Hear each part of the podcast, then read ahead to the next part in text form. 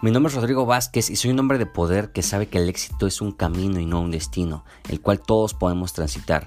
Creo firmemente en la transformación del ser humano y soy un convencido de que todos tenemos talentos y que el mundo necesita de ellos.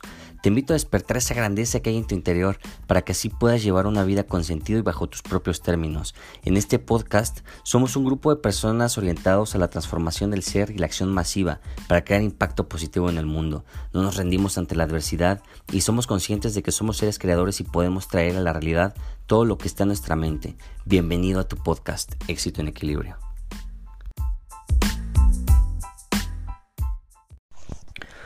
Hola, hola, espero que te encuentres muy bien. Bienvenido a un episodio más.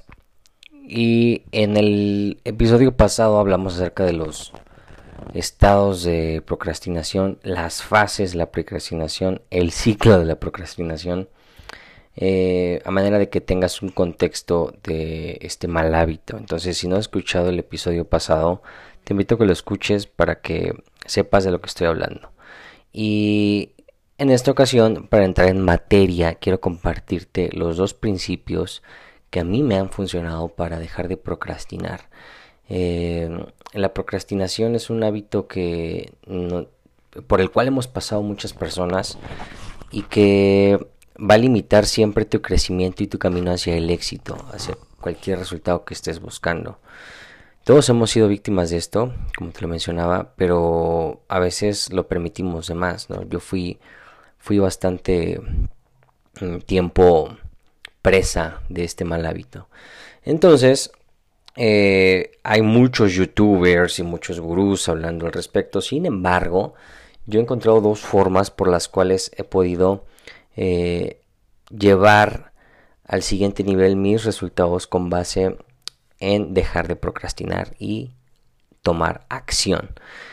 Eh, entonces, el primer principio para que dejes de procrastinar es darle las órdenes correctas a tu cerebro.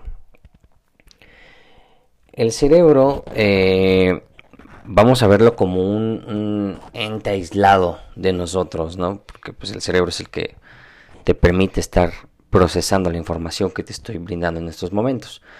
Pero en lo que respecta el comportamiento hay que, hay que salirnos del cerebro y de la mente para poder eh, entenderlo y ampliar nuestro, nuestro contexto. Entonces, eh, cuando el cerebro no quiere hacer algo, se cierra.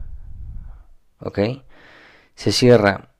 Y el cerebro está diseñado para supervivencia y para encontrar placer, ¿ok? Entonces, ¿por qué sucede esto? Eh, esto viene desde la prehistoria, son, son miles de años de evolución en los cuales el cerebro sigue teniendo muchas eh, reacciones que tenía cuando éramos eh, neandertales, ¿no? Que, es otra de las teorías de la evolución, pero bueno, supongamos que éramos neandertales y Homo erectus y de ahí a Homo sapiens, ¿no? Desde que desde los primeros Homo sapiens tenemos todavía muchos rasgos en el cerebro y el principal obviamente es la supervivencia y evitar el dolor, o sea, encontrar placer.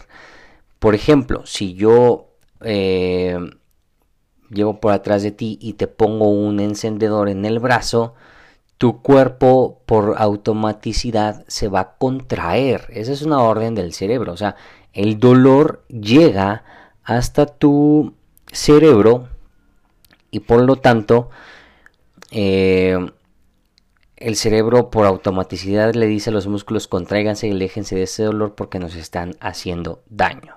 ¿Ok? Entonces, ya que tenemos ese principio, eh, hay que entender que nosotros no somos conscientes y no tenemos que procesar esa información. Por eso es que está arraigada en nuestro cerebro de manera instintiva. No, no te voy a poner el encendedor y entonces llega el dolor al cerebro y el cerebro va a decir, ay, como que algo me está quemando. Y vas a voltear y vas a decir, ay, sí, alguien me está poniendo un encendedor y te vas a quitar. O sea, no funciona así. Entonces, así pero a menor escala, pero así, o sea, es para que lo conceptualices, funciona el cerebro cuando tenemos una tarea larga, cuando tenemos un gran proyecto. Y sobre todo si no nos apasiona. Generalmente esto sucede con, personas que tienen que entregar algún proyecto en, en, la escuela, que es una materia que a lo mejor no se está dando muy bien y como que le padeces y le sufres y por lo tanto lo procrastinas, ¿no? Lo, lo postergas. Personas que tengan que entregar un, proyecto en el trabajo y, y siempre lo hacen una noche antes y desvelándose, ¿no? Entonces, ¿por qué? Lo procrastinamos porque el cerebro lo percibe como dolor. Como dolor. Entonces, si lo percibe como dolor, obviamente lo va a evitar porque va a evitar ese dolor. Y entonces, lo más fácil y más congruente sería eh, vincularlo con el placer. Que ahí viene una recomendación extra que sería, ok, ponte un premio si acabas ese proyecto. Pero, pero lo que no estamos entendiendo es que el, cerebro lo ve como, como algo que le causa dolor por el simple hecho de que es algo muy grande, de que es un proyecto largo y qué pinche hueva. El cerebro quiere sentarse a rascarse la barriga y ver una serie de Netflix, porque ese sería el placer. ¿Ok? Entonces, tú ya eres consciente de esto. Ahora, como el cerebro lo ve tan grande, pues le genera mucho dolor. ¿Qué pasaría si le generas mucho menos dolor? Y es aquí donde el, el primer principio se cumple dale las órdenes correctas a tu cerebro. Y entonces, en lugar de, pensar en el proyecto grande, piensa en pequeño. ¿A qué voy con esto? Por ejemplo, si yo te digo regar las plantas, tú vas a pensar en una acción, regar las plantas. ¿Qué haces? Es un verbo, no sé, una acción tal cual, regar las plantas. Pero lo que no entendemos es que es un proyecto en esencia. Es una tarea larga para el cerebro porque hay actividades pequeñas que no estás viendo, por eso se llama un proyecto. Un proyecto es una serie de actividades. Entonces, el cerebro lo percibe como un proyecto porque porque no mágicamente vas a aparecer enfrente de las plantas y vas a vertir la regadera. El decirle a tu cerebro, rega las plantas, es levantarte del sillón donde estás cómodamente, ¿ok? Llegar hasta el almacén donde está tu regadera de plantas, la agarras, pero si sobre si aparte está hasta el fondo del almacén, va a ser más, más tedioso para el cerebro, más dolor para el cerebro. Entonces, ok, ya, supongamos que no, está en la mera entrada de, del almacén donde tienes ahí los utensilios de jardinería. Agarras la regadera, la llevas a donde está la llave o la toma de agua abres la llave, esperas a que se llene, tomas la regadera, caminas hacia las plantas, vertes el agua en todas y cada una de tus macetitas, terminas, vuelves a guardar la, regadera y te vas a acostar otra vez. Eso es un gran proyecto que tu cerebro está percibiendo como doloroso. Entonces, el principio, en términos prácticos y generales, es ordenarle correctamente al cerebro pasos pequeños. Porque piensas en esto, tengo que regar las plantas, qué pinche huevo, y más ahorita que ya va a empezar el programa de chismes, ¿no? qué sé yo. Entonces, en lugar de pensar, tengo que regar las plantas y, ok, párate, párate y ve por la regadera. Nada más eso párate y ve por la regadera. Y cuando llegues allá, agarra la regadera. Y cuando llegues allá, abre la llave. Y cuando termines de abrir la llave, esperas. Y mientras esperas, cantas una canción. Y después vas y regas las plantas. ¿Me explico? Entonces, para evitar procrastinar, es importante que le des esas órdenes a tu cerebro. Ahora, si lo llevamos a un proyecto más grande y tienes que hacer una tesis, por ejemplo, o un proyecto más grande y lo ves tan grande que dices, hasta qué hueva, lo tengo que hacer, cabrón. En lugar de pensar así, ok, ok, voy a hacer hoy nada más la introducción. Nada más. Nada más voy a hacer la introducción. Entonces, la primera orden es abre la computadora. La abres, préndela, la prendes. Abre el archivo. Perfecto. Pon tu nombre. Y así sucesivamente. Le vas dando esas microórdenes al cerebro. Y esto es muy poderoso si lo entiendes y lo profundizas. ¿Por qué? Porque aquí viene un, principio poderosísimo que es la ley de la inercia. Y en esa inercia es, es eh, mm, de manera metafórica expresarlo, que es como la famosa bola de nieve, ¿no? Si tú lanzas una bolita de nieve arriba de una montaña, va a ir bajando y se va a ir haciendo más grande.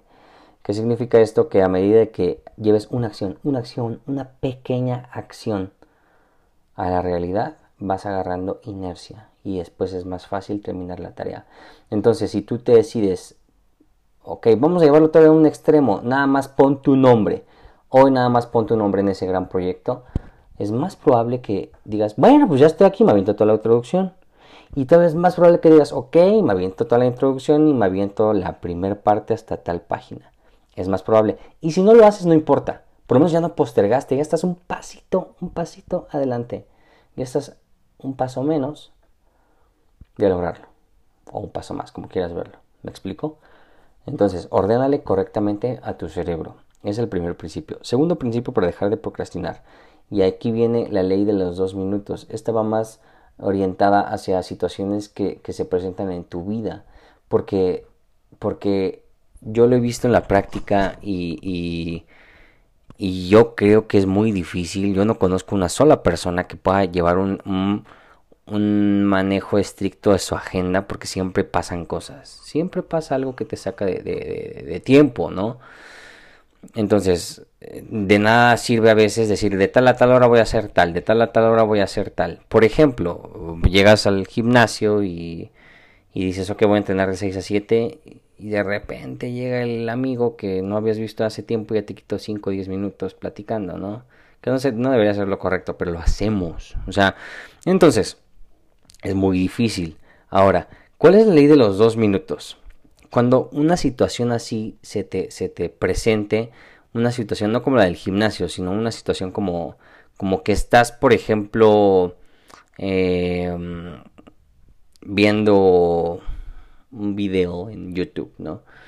Y se te ocurre que le tienes que enviar em, la información de tus productos de venta a Pedro porque te los pidió, se te, te acordaste, así tu cerebro, pum, te genera ese, ese, ese, oye, eh, le tienes que mandar la información a Pedro, acuérdate que ayer lo viste y dijiste que le ibas a mandar la información de tus productos. Entonces, pregúntate, ¿me va a tomar más de dos minutos? Es la pregunta, ¿me va a tomar más de dos minutos? Si la respuesta es no, no me va a tomar más de dos minutos, entonces hazlo, ya. Para un poco lo que estás haciendo, ve y hazlo. ¿Ok? Porque eso hace que no postergues, que no procrastines.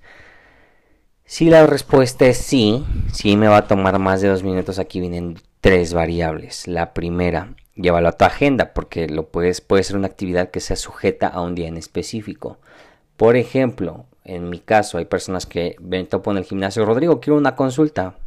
Ok, eh, saco mi celular, aquí tengo la agenda, para cuándo, ¿no? O sea, no puedo en, esos momentos atenderlo, pero es una, es una actividad que tengo que hacer en un día en específico, ¿me explico? Esa es una opción. La segunda opción, apuntarla en una lista de acciones siguientes. Yo te sugiero que tengas una lista, ya sea virtual o física, de acciones siguientes. ¿Qué es lo que, o sea, acciones que vas a hacer en cuanto tengas tiempo, en tiempos de ocio. Y la otra eh, variable, la otra, la otra opción es delegarla. Tienes esas tres opciones con situaciones que se te presenten en tu día a día. ¿Ok? Entonces, estos dos eh, principios son poderosísimos para que evites la procrastinación.